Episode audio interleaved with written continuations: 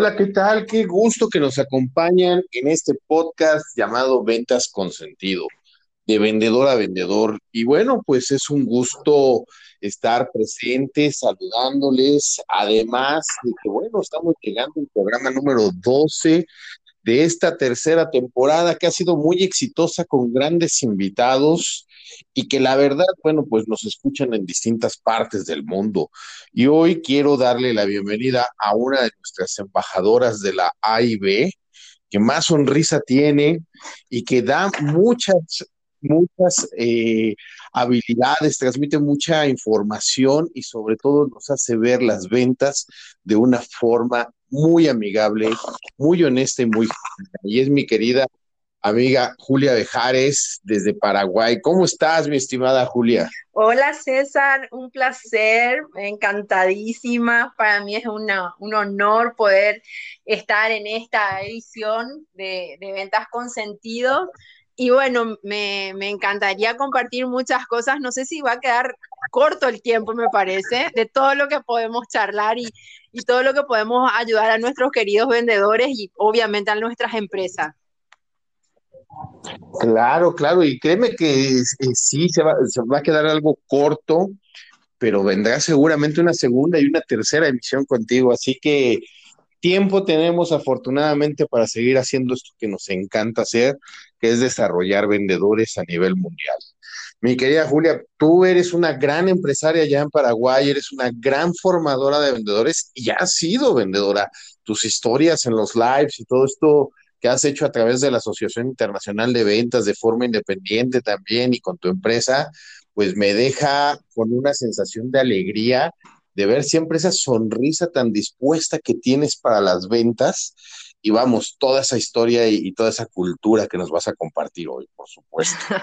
Mira, me hablas de sonrisa y la verdad que me haces, hago una retrospección de lo que, de cuando estoy en, cuando estoy haciendo un entrenamiento o cuando estoy hablando de venta, la verdad que no se me borra la sonrisa y definitivamente se cumple ese famoso dicho de que, de que cuando uno ama, o sea, trabaja en lo que ama, no siente que trabaja, sino que, que lo disfruta.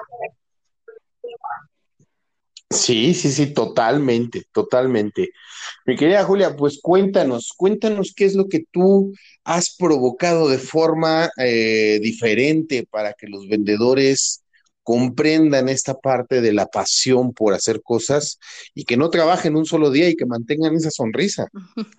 Bueno, pues sabes que me pasaron muchas cosas en el transcurso. Yo trabajo desde muy joven en ventas, desde chiquilina, o sea, yo tenía creo que, que siete años cuando iba a la escuela y, en vez de llevar útiles en, la mochila, llevaba artículos de, de, primera necesidad para vender en la escuela y traía el dinero y le daba a mi papá o a, o a mi mamá, ¿verdad? O sea, lo, lo, mío, lo mío es de muy chiquitita y, y cuando yo estoy en, entrenando a los vendedores y cuando trato de formarles, ¿verdad? Porque nuestra profesión de ventas es una profesión muy golpeada porque la gente entiende o comprende de que, bueno, no pude haber estudiado y bueno, mi hija, hacete vendedora, anda a vender algo, o sea, como si fuese eh, la, la, peor profesión, ¿verdad? Y en realidad, como, como como en esta pandemia se demostró y, y, me siento muy orgullosa de ser vendedora, en esta pandemia se demostró que la economía mundial se mueve a través de las ventas. Si no hay ventas, no hay economía. Por supuesto, también suelo decir que detrás de las ventas hay un cliente y, hay un vendedor, ¿verdad? Y la relación que nosotros los vendedores generamos con el cliente es una relación muy íntima y siempre pensando a largo plazo. Lo que cuesta muchísimo es que el vendedor pueda comprender y entender de que no va todo con las habilidades blandas, que es el buen trato, la buena, sonrisa, eh, eh, eh, el buen eh, no va solamente por eso, eso suma muchísimo, César, pero hay una parte analítica que los vendedores no la quieren ser, no quieren ver los históricos, no quieren hacer preguntas, quieren despachar. Entonces, en el 2019, que, que Paraguay sufrió una crisis económica, o sea, no una crisis, sino que se vino abajo la economía, pero ni tampoco tanto, en ese momento yo hice un post en LinkedIn en donde generó mucho, así, mucha molestia, porque yo había dicho de que se había dejado de vender y hay empresas que dejan de vender porque no piensan en los clientes, piensan en el producto, que eh, obvio hay que pensar, piensan en, en la facturación, piensan en, en, otras, en otros indicadores que no tiene relación en pensar en el cliente. el vendedor deja de pensar en el cliente, piensa en sus comisiones, piensa cuánto va a ganar, cuánto va a facturar, pero no, no hace, un, no hace un histórico, no hace un cuadro de oportunidades que, que yo suelo eh, dar mucho, ¿verdad? Que, que, trabe, que trabajen en el cuadro de oportunidades, ¿qué más se le puedo vender a un cliente? Porque vos sabrás que el 70% de las ventas de una empresa son de los clientes recurrentes, el que te conoce, ¿verdad? Y conseguir un cliente nuevo te cuesta muchísimo más. Entonces, la gente en el 2019, cuando tuvo Paraguay esta crisis, decía no hubo ventas, no hubo... Claro que hubo ventas, solamente que dejaron de vender y no tenían vendedores entrenados, capacitados, formados, pensando en el cliente porque ese análisis cuantitativo y de variables duras es lo que les cuesta muchísimo a los vendedores entrenar y estar ahí. Nosotros dos, de acuerdo a lo que también estuve leyendo de, tu perfil y conociendo tu producto más, somos vendedores, César. De, pudimos haber terminado una carrera universitaria, un posgrado, un masterado, pero nacimos haciendo ventas, o sea, conocemos la venta y la conocemos al dedillo y sabemos perfectamente que la relación de las ventas la tenemos que llevar con preguntas enfocadas al cliente de acuerdo a lo que estoy vendiendo. ¿O qué opinas? Totalmente de acuerdo. Fíjate que coincido contigo en muchos aspectos, no solo de opinión, sino también desde pequeño yo he sido vendedor. Yo recuerdo que también iba a, a la primaria y llevaba en la lonchera carritos, ¿no? Yo no, yo vendía, yo no vendía cosas de primera necesidad eh, como para que hicieran las tareas, sino yo vendía cosas de primera necesidad para que se divirtieran. Ah. Entonces, llevaba carritos, eh, los vendía en el recreo y pues, te vas formando, ¿no? y, e independientemente de la cultura y la formación que tú llegues a lograr en tu vida, porque una cosa es, como tú bien mencionas, ¿no? Tener un máster, tener eh, una formación académica eh, despampanante, ¿no? Pero también eh, el conocimiento, la cultura, el desarrollo humano de una persona, pues está totalmente ligado en las ventas. En las ventas, si tú no te desarrollas como persona, si tú no vas creciendo, te vas formando, vas educando tu mente a la cultura del servicio, al poder estar justo con una sonrisa como los actores, ¿no? Que aunque estés por dentro deshecho, eh, tú tienes que mostrarte entero y tienes que mostrarte eh, óptimo para que tu cliente perciba esa misma sintonía, ¿no? Y ahorita, por ejemplo, yo por en la parte de vendedor cuántico es algo que les muestro mucho a las personas a que trabajen con su mente, con sus emociones y sobre todo que esas, esa parte del cerebro la puedan eh, desarrollar para que el cliente perciba una muy buena calidad y calidez, ¿no? Entonces el entrenamiento es fundamental, el desarrollo de habilidades es indispensable para que puedas lograr esas métricas que tú dices, ¿no? Lo que no se mide no se corrige, eso es una máxima de las ingenierías. Yo como consultor Kaiser lo manejo mucho. Así mismo, así mismo, yo también suelo mencionar eso, lo que no se mide no crece, ¿verdad? Y, y yo creo que es, que es una variable que le cuesta muchísimo a los vendedores. En primer lugar, les cuesta muchísimo entender que, la venta va más allá de, una factura, sino que va más allá de un relacionamiento, de, llegar a tener una gran amistad con el cliente. ¿Por qué? Porque vos tenés que generar confianza y esa confianza uno se la gana, pero ¿cómo se la gana? Diciéndole la verdad al cliente. Si vos le mentís al cliente, obviamente no te va a volver a comprar. Entonces, cuando, cuando a mí me sucede y me contratan para hacer consultoría o para hacer una capacitación un entrenamiento, yo les digo, eh, en ventas también tenemos mucho de prueba y error. El año pasado funcionó esto, pero este año todo lo digital funciona, ¿verdad? Entonces, el año que viene veremos qué, qué podría llegar a funcionar. O sea, es prueba y error. Y la prospección es prueba y error. Eh, eh, aprendes acá y esto funciona un tiempo y, y, tenés que ir buscando el plan B, el plan, el plan, el plan C. Y hoy me decía, hoy me decía hasta en esta reunión que tuve, me decía eh, este gerente de recursos humanos, y dentro de la capacitación él va a poder medir, ¿verdad? Que los vendedores realicen efectivamente lo que yo les podría llegar a entrenar. Y eso también muchas veces es un poco em, es intangible de medirlo, ¿verdad? Porque, porque cuando te habrá pasado que vos haces una capacitación y salen todos así como leones, vamos, vamos, vamos, y a la semana y media están eh, para abajo, porque depende de que, depende también de, las, de, los objetivos que tienen, depende de que el producto esté disponible para la venta, que no tengan quiebre de stock, del trato del, del jefe o del líder o del gerente, de cómo se está tratando, cómo se le está comisionando, cómo, o sea, miles de variables existen. Ellos pueden tener todas las herramientas de venta, pero internamente en la empresa, ¿cómo está, verdad? Entonces, yo le decía, mira, yo te puedo hacer hasta el manual del vendedor y, y te puedo, eh, y te puedo luquearte a tu vendedor también pero hay muchas cosas que dentro de la empresa yo no las puedo ver o no las puedo mejorar y, y eso sí, ella ya no, no, no, va a repercutir de alguna u otra manera, ¿verdad? Sí, sí, sí. Fíjate, el día primero de enero hice podcast eh, solo y les platicaba en, en, el audio que se quedó grabado uh -huh. que un vendedor, pues, si no mide, si no hace visibles sus metas, pues difícilmente vas a ver a dónde se tiene que claro. dirigir, ¿no? Entonces, yo hablaba de la, de la, la, herramienta que es el Vision Board, que es donde pues haces un collage, pon, pones fotos tuyas de tu familia y de todas las cosas que tú quieres lograr. Pero no se trata nada más de hacer un hermoso collage y poner eh, hermosas imágenes, sino es justo parametrizar el costo de tus sueños y de tus metas, ¿no? Uh -huh.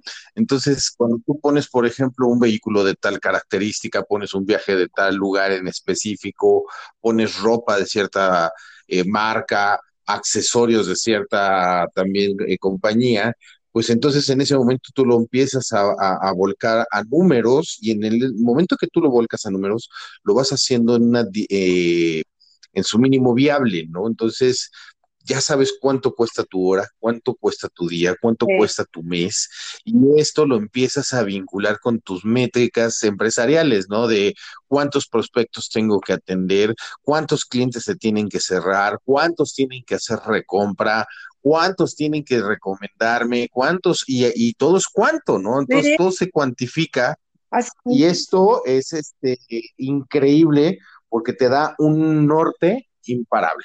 Y, y, y, fíjate que también, aparte de todo lo que es cuantificar, ¿verdad? Ya analizar, muchas veces nos vemos que en, plena, en pleno proceso de venta están las famosas objeciones, ¿verdad? Y, y, y te, te, sale el, el, vendedor típico, eh, no es muy caro, no, no compró por el precio, el pre, no, el cliente dijo que era muy caro. ¿Y será que le hice las preguntas adecuadas? ¿Será que era el cliente, era el prospecto para el producto? O, será que la objeción la tiene el propio vendedor? Porque sucede, acá en Paraguay sucede mucho que la primera objeción es del mismo vendedor. No, esto no se va a vender porque es carísimo. ¿Quién va a comprar esto? Imposible, te dicen, ¿verdad? Pero vos ves la facturación anual de la empresa, alguien estuvo comprando, ¿verdad? Y, te dicen los vendedores, no, pero ese le compró porque es amigo del dueño y el dueño luego cerró. Entonces, ¿será que yo vendedor estoy haciendo bien la gestión de venta? O, vienen y, te, tienen las propias objeciones, yo estoy todo el día en la calle, yo transpiro y, el gerente está encerrado, encerrado en, en, en, una oficina con aire acondicionado. Y esa también es una propia objeción, ¿verdad? O sea, eh, eh, porque cuando yo salgo, ¿verdad? A buscar clientes o salgo a buscar prospectos, eh, tengo un mundo de oportunidades a mi alrededor, pero un mundo de oportunidades. Sí, sí, sí, claro, es, es eh, y fíjate, además de que cuando sales a prospectar, pues también una de las cosas y una de las estrategias que tenemos que hacer como vendedores es focalizar hacia dónde queremos prospectar, ¿no? Porque también otra vez la métrica de qué va a servir que te vayas a prospectar a un lugar si ya tienes métrica que no es viable para lo que estás desarrollando, ¿no? Totalmente, totalmente. Vos, vos, sabés que yo uso mucho el cuadro de oportunidades, que es un cuadro fantástico, ¿verdad? En donde les, les trato de, de, enseñar y de que puedan utilizar ese cuadro, que es, por ejemplo, estoy vendiendo, no sé, un producto o un servicio, ¿verdad? Y tengo que ver si tengo, por ejemplo, si tengo, si es una presentación por escrita, si tengo el brochure adecuado con el texto adecuado, porque dependiendo de cada prospecto el texto es diferente.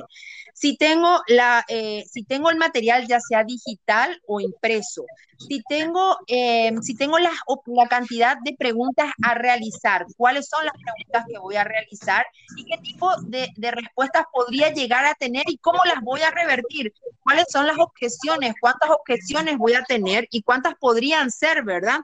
Y después voy sumándole qué le vendí en el último año y cuánto le vendí y qué todavía no me compró, porque yo puedo estar vendiendo por darte un ejemplo, estoy en una mueblería, le vendí una cabecera para la cama, ¿verdad? Le, y, pero compró las mesitas de luz, las mesas de cama o no, en el, el, el, el placar, eh, el aparador, el mueble de TV.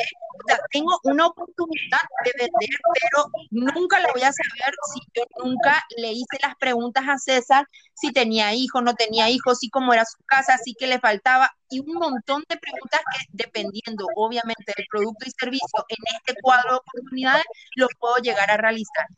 Y tengo la gracia de Dios que las pocas empresas o pocos vendedores que aplicaron este cuadro de oportunidades metieron el gol de, de Cristiano Ronaldo, hicieron el golazo del año.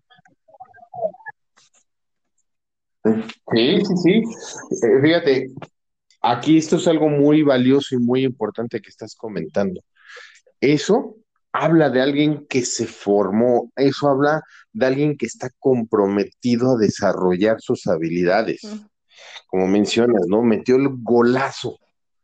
Pero pues para que Cristiano, este cuate Cristiano Ronaldo meta estos, este, estos goles, pues solamente se logra con práctica, entrenamiento y técnica. Totalmente. Porque pues puede tener toda la pasión del mundo, pero si no tiene el, efecto necesario para poner el balón en la portería, por más que le pegue muy duro, no va, no va a derrotar al, al portero. Entonces, aquí es donde también nuestros vendedores en medida en que afinen sus técnicas, afinen sus estrategias, y ahí sí, ya es donde viene esa esencia personal, esa, esa magia, ese arte que yo le llamo, ahí sí es ya donde entra ese toque del vendedor, ¿no? Ahí es, eh, se hace arte y ciencia en ese aspecto.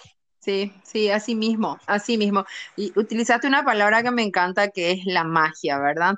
Yo tuve una charla y en donde decía la mágica experiencia de ser vendedor. esta profesión que nos trae, que nos trae solamente nos trae felicidad, porque los que somos vendedores desde pequeños sabemos que lo que nosotros le damos al cliente es un beneficio. Y, ese beneficio a nosotros nos levanta el ego porque cumplimos con el objetivo pensando en el ser humano, no en la facturación. Y e indirectamente a ese cliente a quien yo le solucioné el problema, le, le hice abrir los ojos para que compre el producto adecuado, porque le derivé a través de una cantidad de preguntas, identifiqué qué es realmente lo que necesita, ¿verdad? En ese mismo cliente es el que te pasa y te trae otro cliente y se convierte en un fanático tuyo. Y decime, no sé de qué club sos allá en México. Yo conozco uno que es América, que era el que estaba, uno de los paraguayos que, recibió, que, tuvo un accidente allá, ¿verdad? Bueno, pero y acá hay dos clubes que son los clásicos, que es Olimpia y Cerro, ¿verdad? ¿Qué hace, ¿Qué hace el jugador de Olimpia y qué hace el jugador de Cerro? Se pasa hablando de su club, te vende tu club y te vende con pasión y con con un proceso analítico, porque te quita la cantidad de copas, la cantidad de jugadores, qué cantidad de, qué cantidad de goles metió cada jugador, qué, eh, eh, cómo fue el pase, la cantidad de árbitros, em, en los años qué años, cada cuántos años fueron campeones. Y bueno, eso está reflejado de la misma manera en la mágica experiencia de ser un vendedor. Lo mismo que, y lo dijiste vos, un jugador profesional mm, tuvo que haber practicado, tuvo que haber estudiado de alguna u otra manera, tuvo que haber eh, eh, golpeándose porque nadie tiene éxito de la noche a la mañana y tuvo que haber encontrado su estrategia para ser un crack, ¿verdad? Bueno, en venta sucede absolutamente lo mismo. Ahora bien, cuando yo entro en escena y siempre suelo mencionar, todo, todo el mundo me dice, sí, Julia, para vos es fantástico porque vos estás ahí, hace mucho, no, a mí me tirás en un salón de venta y hago por supuestamente, por supuesto la gestión de venta. Y ahí se identifica y ellos identifican cuál es, cuál es la diferencia entonces viene la pregunta final para el, para el, para el auditorio y, para las personas que nos escuchan. ¿Te gusta realmente hacer una gestión de ventas o lo haces porque no te queda otra cosa? Entonces, cuando tenés la respuesta internamente, es ahí donde tenés que evaluar en dónde estás parado o empezar a enamorarte de esta hermosa y mágica profesión que es saber vender. Sí, eh, el jugador que tú mencionas, sí, efectivamente llegó un equipo aquí en México eh, que se llama América, es uno de los de más tradición, eh, es Salvador Cabañas, si no mal recuerdo. El, Así es. sí, tal cual. Sí, fue una, una noticia muy triste lo que sucedió ahí, ¿no? Pero este, y que era un jugadorazo, o sea, y era uno de esos jugadores que también entrenaba y dedicaba mucho de su día a practicar, ¿no? Entonces, eh, efectivamente, cualquier persona que llega a ventas tiene que hacerse esa pregunta. ¿Realmente desde adentro soy vendedor o nada más vengo por pasar el momento y decir, pues tengo trabajo? Y yo siempre les he dicho a las personas que eh, desarrollo en ventas, no vengas por un trabajo. Un trabajo es muy aburrido, un trabajo es algo que no te va a enriquecer personalmente. Ven a disfrutar de una pasión. Muchos llegamos, por supuesto, por necesidad, pero en nosotros está el transformar esa necesidad en acciones. Yo soy uno de esos casos. Yo llegué a la industria automotriz eh, porque nadie me aceptaba, porque estaba estudiando leyes en aquel entonces. Decían abogados, no. Abogados, y, este, y llegó a la industria automotriz porque dije, bueno, pues mis padres me, me enseñaron a no a morirme de hambre al ser vendedor, porque pues, mis padres tenían comercio en su momento, ¿no? Entonces, pues, vamos a dejar de morirnos de hambre y regresemos a lo que me enseñaron mis padres, ¿no? A vender. Y llegó una agencia de autos y en esa agencia de autos me dicen, perfecto, empiezas mañana, no hay sueldo. Yo era el hombre más feliz del mundo. Y hasta la fecha yo sigo diciendo que un vendedor no tiene que ir por un sueldo, ¿no? Un vendedor es alguien que va a construir y a ser responsable de su futuro y de su grandeza y de todos los logros que necesita hacer. Esa es mi historia. Pero justamente, ¿cómo? Esa es mi historia. Ah, me encanta, pero justamente lo que sucede, creo que en la actualidad y en esta nueva generación, no sé si en México pasa lo mismo, la generación millennial, ¿verdad? que no se compromete tanto, que buscan sí o sí ese salario básico fijo, ¿verdad? Y después vemos, te dicen, no, pagame tanto y después vemos. y, en realidad, para, para, para, la, para, para Paraguay, un vendedor que sea 100% comisionista es como chocante. Existen empresas que lo hacen, pero por ley, para que sea, tienen, tienen que tener un, un fijo, un salario mínimo, le llaman acá, ¿verdad? Pero, pero en realidad es como que es, tal cual como decís, ¿verdad?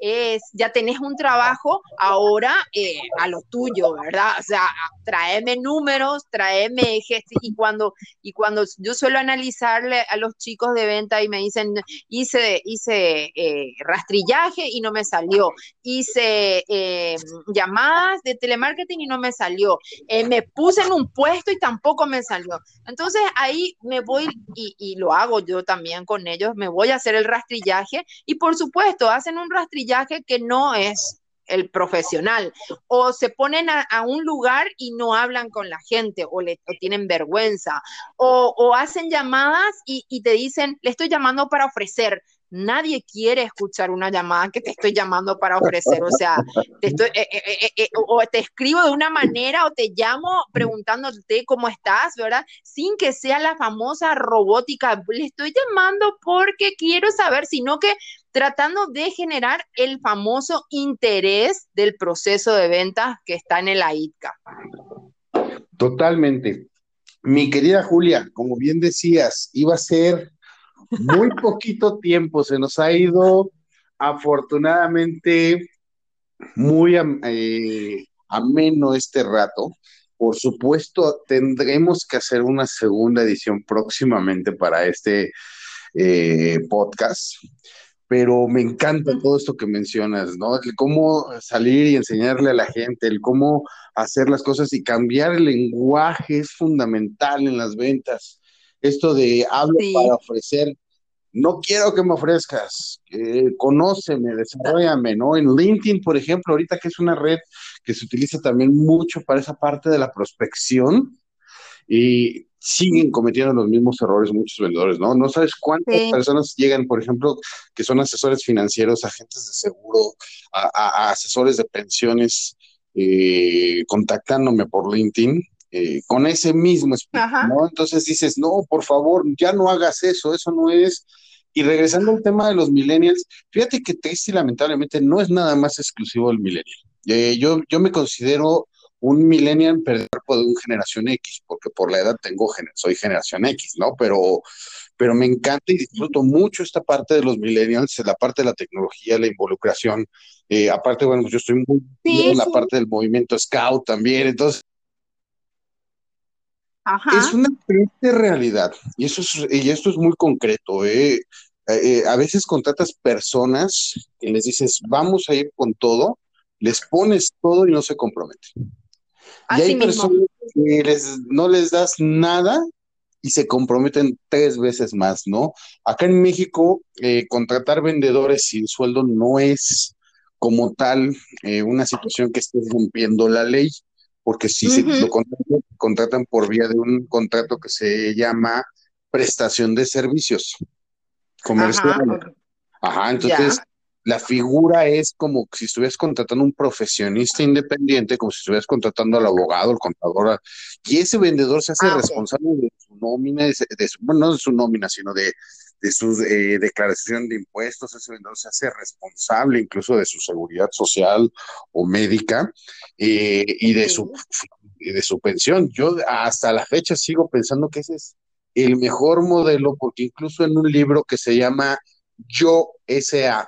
del bajista y vocalista de la banda Kiss, Gene Simmons, él dice, yo no tengo empleados, yo no tengo empleados, yo tengo socios de negocio toda la gente que trabaja para la banda Kiss son socios de negocio y ellos se hacen responsables de su seguridad social, de su retiro y de sus vacaciones. Y eso le ha permitido llegar a Gene Simmons, a donde está ahorita, porque los hace socios de negocio. Fíjate qué interesante metodología que a mí me empata porque yo así empecé a ser como vendedor, a mí me hicieron responsable quien me, quien me contrató en ese entonces de que el dinero soy y sí, solamente depende de mí, ¿no? Entonces, mucho tema para seguir manifestando en próximas charlas.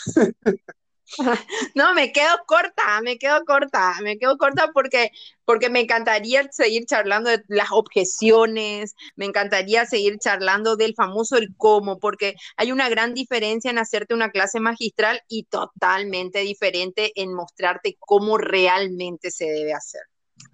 Claro, y lo vamos a ir provocando, mi querida Julia.